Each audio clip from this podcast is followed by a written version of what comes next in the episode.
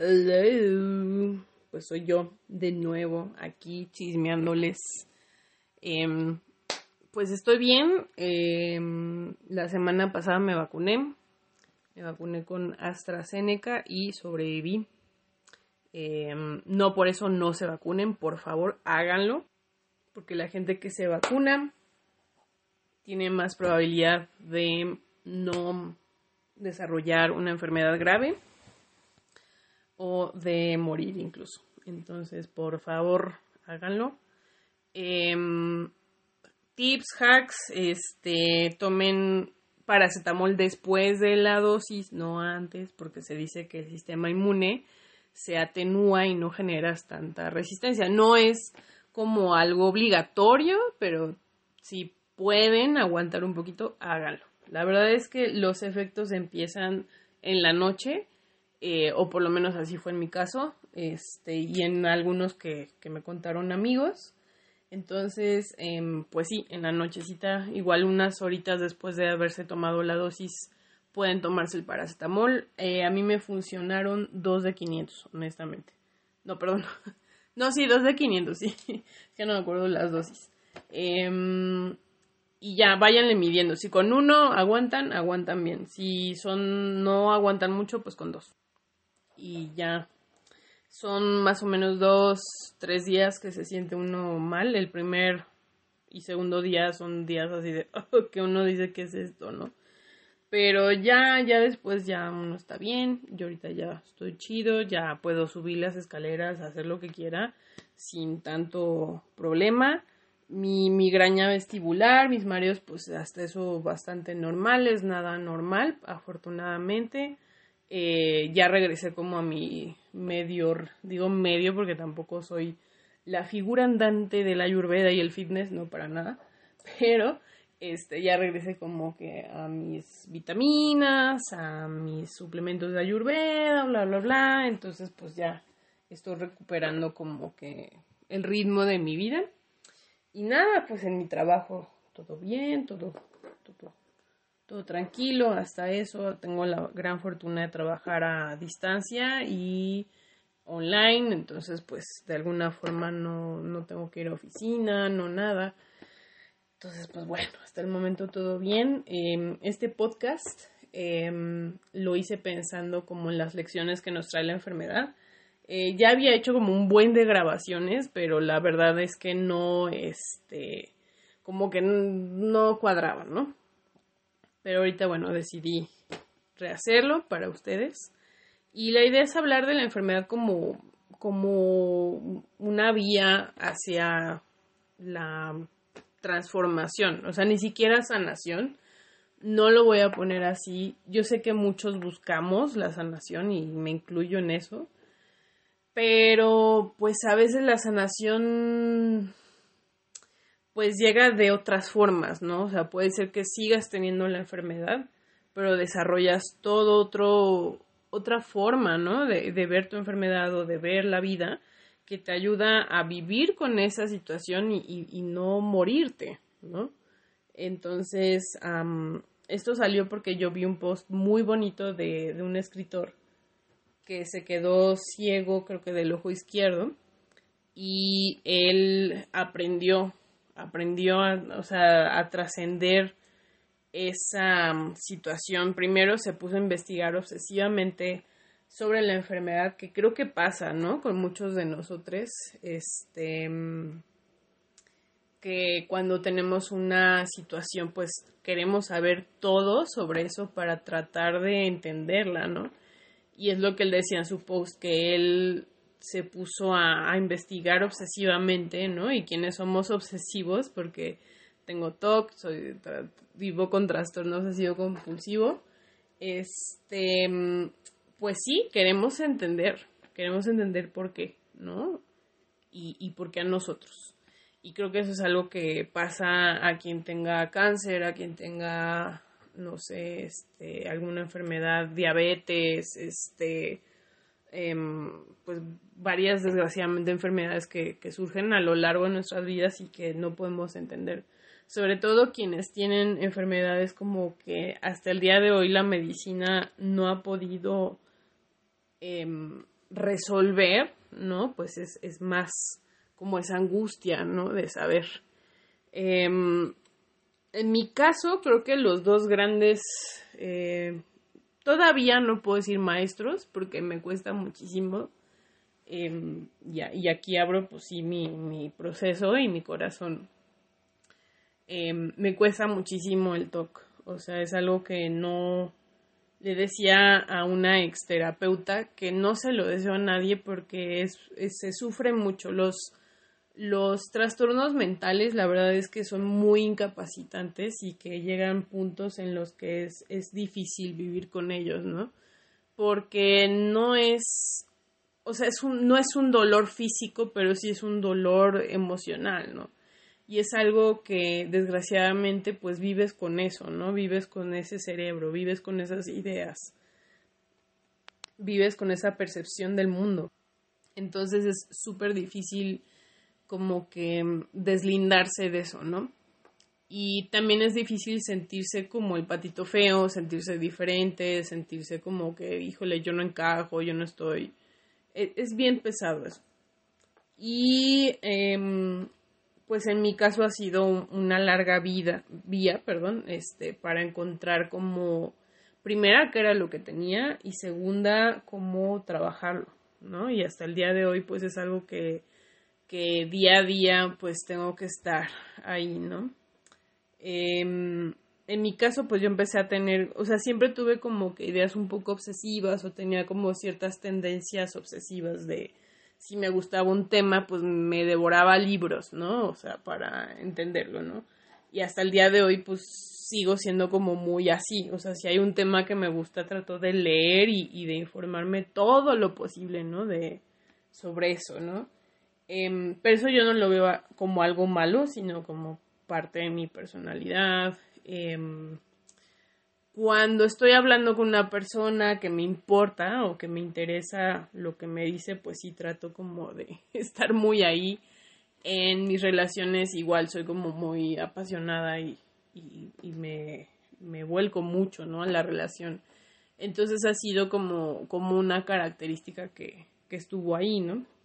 Pero no fue hasta después de un evento eh, muy difícil eh, de abuso sexual que, que pues ahí fue que se detonó, o es lo que decían mis terapeutas, que se detonó como el TOC per se, ¿no? Y el TOC es como una voz que está dentro de tu cabeza y que te dice, es que vas a hacer esto, es que vas a hacer el otro, oye, y si pasa esto, y si pasa el otro, o sea, y, y te pone imágenes, situaciones, pensamientos que, que, te chocan, o sea, como que no son algo que tú normalmente pensarías o harías, ¿no? Y es muy difícil porque es como tener un bully dentro de tu cabeza, como tener al enemigo dentro de tu cabeza. Me imagino que a diferencia de otros trastornos, pues sí, o sea, sí, es como no confiar mucho en tus pensamientos, no confiar mucho en ti socava mucho, muchísimo tu autoestima por lo mismo, ¿no? Y de hecho sí, mucha gente con TOC dice que se sienten mal, que se sienten como súper malos humanos, súper malas personas, bla, bla, bla, bla. Entonces es, es, es aprender como a no a entender que tus pensamientos no te definen, ¿no? Y algo que también aprendemos es que en realidad todos tenemos pensamientos que son raros, ¿no? O que no, que no son eh, lindos, ¿no? Todo el tiempo.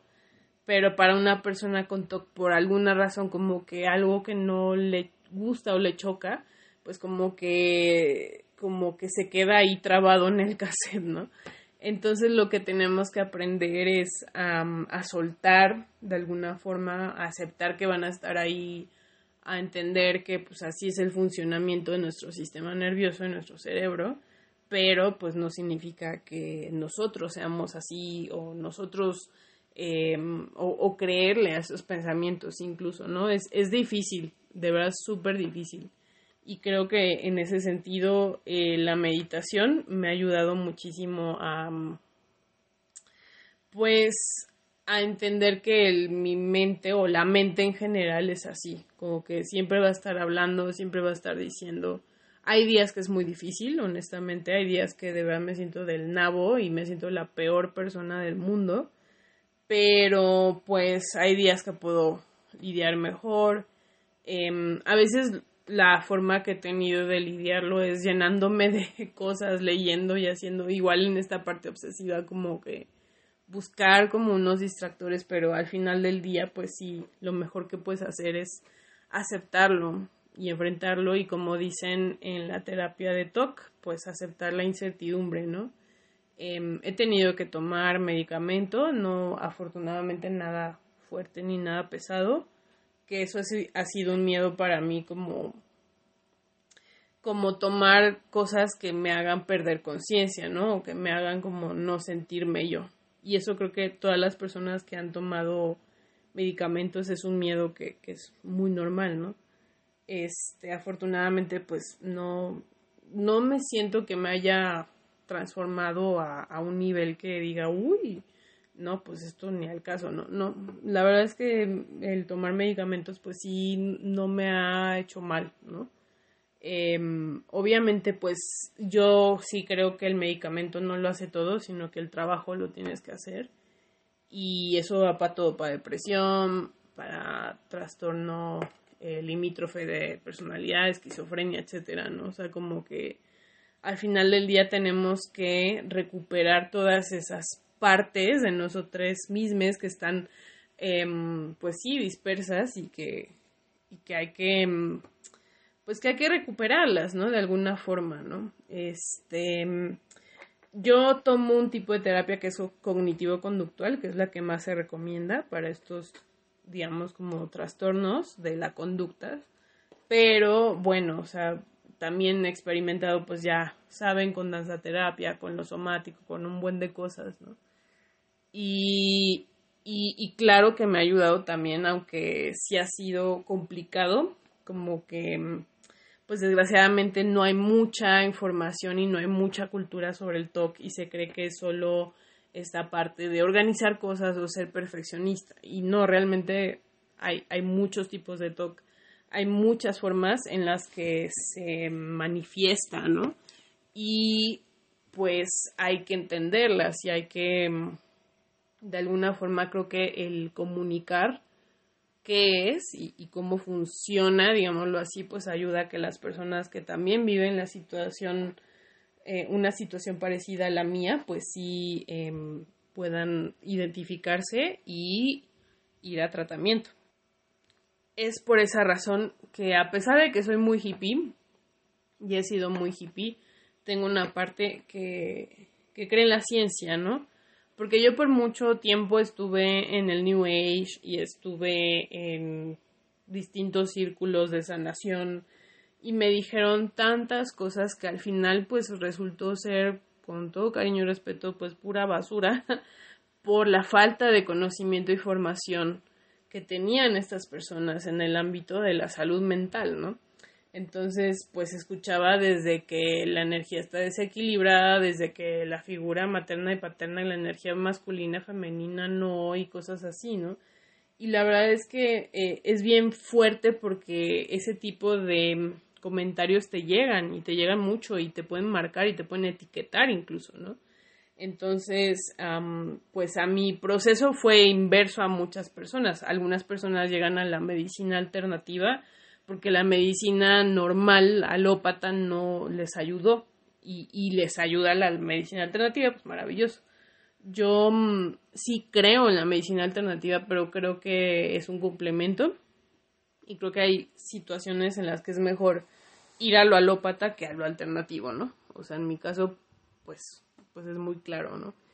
Em, fue hasta que entendí el TOC, fue hasta que fui con especialistas en TOC, fue hasta que hasta que pues pude ir a una terapia propiamente que es muy difícil porque lo que haces en una terapia enfocada en toques es enfrentar todo eso que te da miedo, enfrentar todos esos eh, eventos, eh, situaciones que detonan estos pensamientos obsesivos eh, que te dan angustia, ¿no?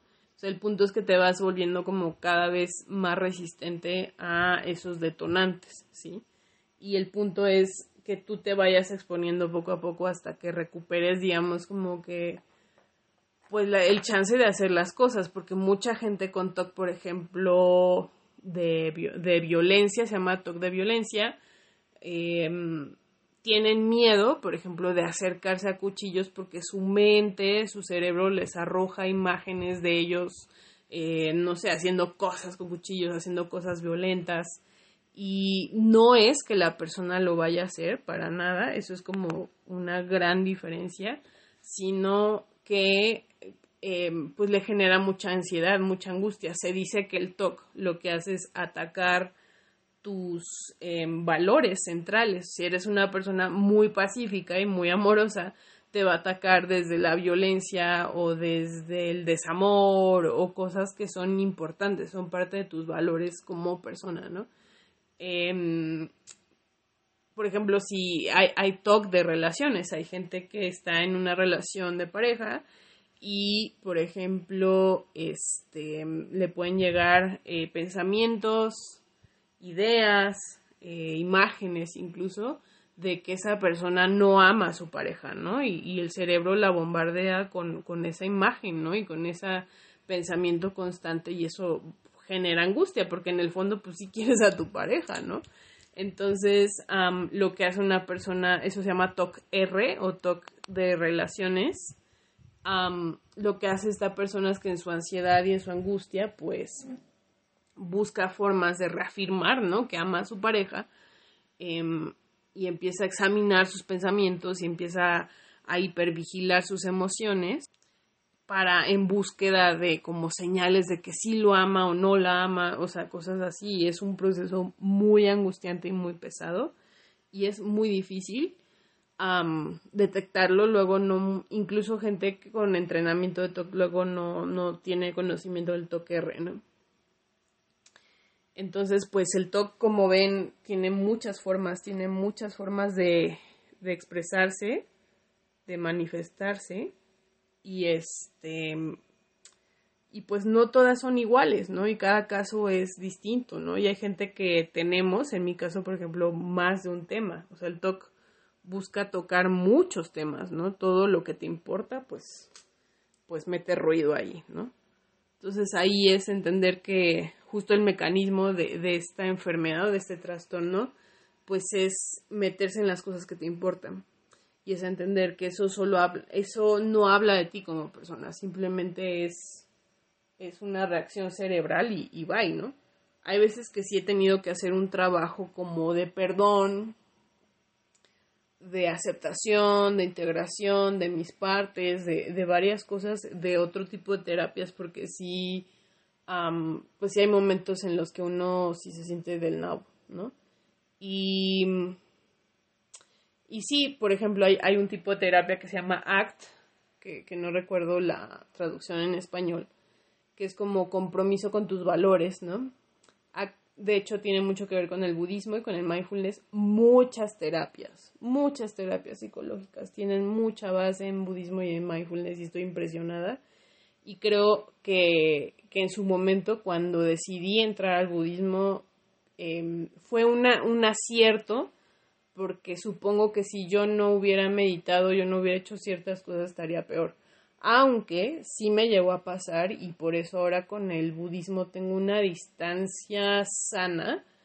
Creo que antes era mucho más dogmática, más clavada en eso, más así de, ah, em, pues justo empecé a tomar el budismo como una forma de, de evadir mi toque, ¿no? Como una obsesión que cubría mi obsesión, ¿no?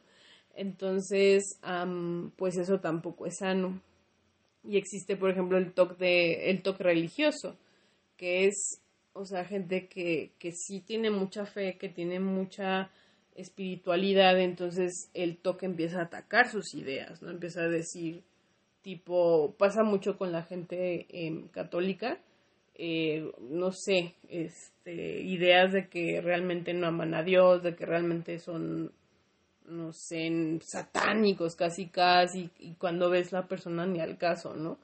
pero su mente les lanza estas ideas, entonces se ponen a rezar compulsivamente o se ponen como que a, a, echarse agua bendita o qué sé yo, como para sanar esos pensamientos, ¿no? Y eso es pues muy angustiante y muy fuerte, ¿no? Y las exposiciones para estas personas pues es justo como eh, evitar rezar, eh, evitar hacer los rituales, ¿no? Que los calman, que eso se llaman compulsiones. Y pues nada, o sea, es, es, es como todo un, un trabajo muy fuerte, ¿no? La verdad, un trabajo de enfrentar tus miedos y entender que al final del día no hay nada realmente 100% bueno, 100% malo, el cómo quitar este pensamiento de blanco y negro, que, que de ahí se nutre mucho el TOC, como el aceptar que no todos los seres humanos somos 100% blancos todo el tiempo y ni forzarte a hacerlo porque eso solo alimenta ¿no? esta enfermedad. Em, y, y, saber que no tienes la certeza de todo en ningún momento, ¿no? Entonces eso también es como súper fuerte. Ahora, relacionando todo esto a la pandemia, a lo que estamos viviendo de COVID, pues, pues creo que el mensaje del TOC, em, aunque todavía Mm, me cuesta, ¿no? Como digerirlo. Creo que aplicado al COVID es saber que, pues sí, que vivimos en la incertidumbre y vaya que, que mucha gente que seguro me está escuchando ahorita, pues sí, vaya que vive en la incertidumbre, ¿no? Este es aprender a que no puedes controlarlo todo y creo que el COVID vaya que nos vino a enseñar esto es aprender que mm, tienes que tener un punto medio. Em, o sea, como que ni tan, tan guardado en tu casa y echándote el isol, ni saliendo casi, casi sin cubrebocas y a comer cada día con medio mundo y quitándote el cubrebocas. O sea, no, no, creo que es parte de un equilibrio también con el COVID yo empecé a tomar como exposiciones, ¿no? Porque también, desgraciadamente, al, tener TOC, cualquier cosa que me obsesione se puede volver como en, un tema, ¿no? Para el TOC. Entonces yo tuve que hacer em, y he tenido que hacer esfuerzos de salir y, y, de convivir con ciertas personas, de exponerme al bicho, cosas así, como para que no no me encierre, ¿no? Completamente, no me vuelva como una ermitaña, ¿no? También. Em, y también, pues, no caer en el otro extremo, porque, pues, sí existe la enfermedad, ¿no? Y existe la propagación y, y varias cosas, ¿no? Pero hay formas que de navegar el punto medio, ¿no? Y eso creo que ha sido como la lección que el TOC me dejó para el COVID, ¿no? Em, afortunadamente pues la he librado con todos los cuidados que he tomado y, tomo bastantes cuidados de todo tipo entre medicina alternativa y, y, normal, ¿no? Que creo eso ayuda también el toque un poquito, que es como que esa obsesión por saber pues me ha hecho como investigar y, por suerte pues mi mamá y mi padrastro son em, epidemiólogos, entonces me, me nutren mucho de información, aunque eso también he tenido que aplicar la, e, el sano este descarte, o sea, como hasta qué punto me expongo a noticias incluso de COVID y de todo eso y hasta qué punto me desconecto un poco por salud mental, ¿no? Y eso creo que también es algo muy importante que, que tanto me TOC como, como esta situación del COVID. el COVID me, me ha hecho conectado, perdón, me ha conectado mucho con mi lado más humano, con la noción de que pues sí, todos nos podemos morir en cualquier momento. Eh, la información que tengo, pues poder apoyar a amigos y familia que están pasando por esta situación o que han pasado por esta situación.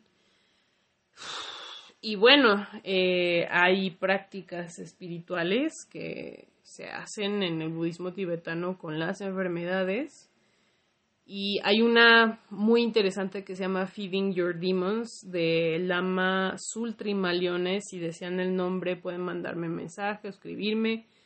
Este que, que de verdad es muy interesante lo que surge en eso, ¿no? Esta técnica lo que hace básicamente es visualizar que tú le des forma a esa enfermedad, que le des voz, que le des movimiento incluso. Y eso es muy compatible con el trabajo somático y el trabajo de danza terapia, que es como de moverte, mover el cuerpo, representar lo que estás sintiendo, ¿no? A partir de dibujo, de movimiento, de voz o lo que sea, ¿no? Entonces, em, este, esta técnica del Lama Sultrim, pues, es muy compatible y, fue muy interesante el trabajo que en algún momento hice con mi miedo a, a tener COVID, ¿no? Y, em, pues, no alcanza ya más el tiempo del podcast, ya solo tengo cinco minutos. Pero bueno, también otra condición con la que vivo se llama migraña vestibular. Em, es un tipo de migraña que lo que afecta es nuestro sentido del equilibrio. Entonces, pues eh, yo vivo como con una sensación permanente de mareo. Eh, lo que me han recomendado es justamente el medicamento que tomo para el TOC, que, es, eh, que son receptores de serotonina y pues nada, o sea, sí es, es una situación crónica en el sentido que está siempre, ¿no? Pero no es inmanejable, o sea, sí puedo caminar, puedo hacer muchas cosas em, sin problema, ¿no? Puedo bailar de alguna forma. Hay veces que sí me mareo y que sí necesito estar más sentada, o sea, ¿qué me ha enseñado la migraña vestibular? A escucharme, a escuchar mi cuerpo, a escuchar em, mis tiempos, si me mareo, pues sentarme un poco más, caminar no tan rápido, sino irme más tranquila. Este, pero pues de todas, la verdad es que he tenido muchísima movilidad dentro de todo y como que no, em, pues no me ha interferido tanto, ¿no?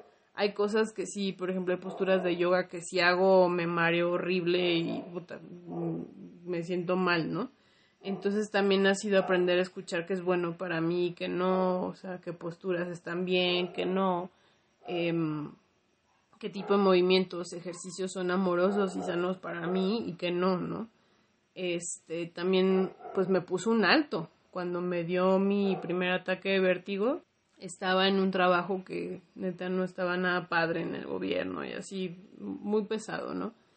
y creo que mucha de esa carga que emocional que he tenido pues detonó eh, pues este este ataque de vértigo que también estaba haciendo unos movimientos en el suelo que me desacomodaron em, unas bolitas del oído que se llaman otolitos que nos dan equilibrio y eso generó el ataque de vértigo por suerte fui con un especialista que es un otoneurólogo y dejo el dato por si alguien tiene problemas de equilibrio o de vértigo también. Este, que me hizo unas maniobras que me acomodaron los oídos, pero pues sí quedé como no al 100, o sea, y quedé con este mareo residual y se le llama migraña vestibular, pero también eh, hay otras investigaciones al respecto, que eso también sirve mucho investigar. Creo que la enfermedad pues también es bueno saber, es bueno informarse, porque así te puedes, puedes tú gestionar tu salud, ¿no? Y no te pueden chamaquear cualquier médico, sino que es bueno como que de verdad informarse y ser un advocate, como me decía mi, mi anterior terapeuta. Y pues nada, yo creo que esas son las grandes lecciones que me ha dado la enfermedad.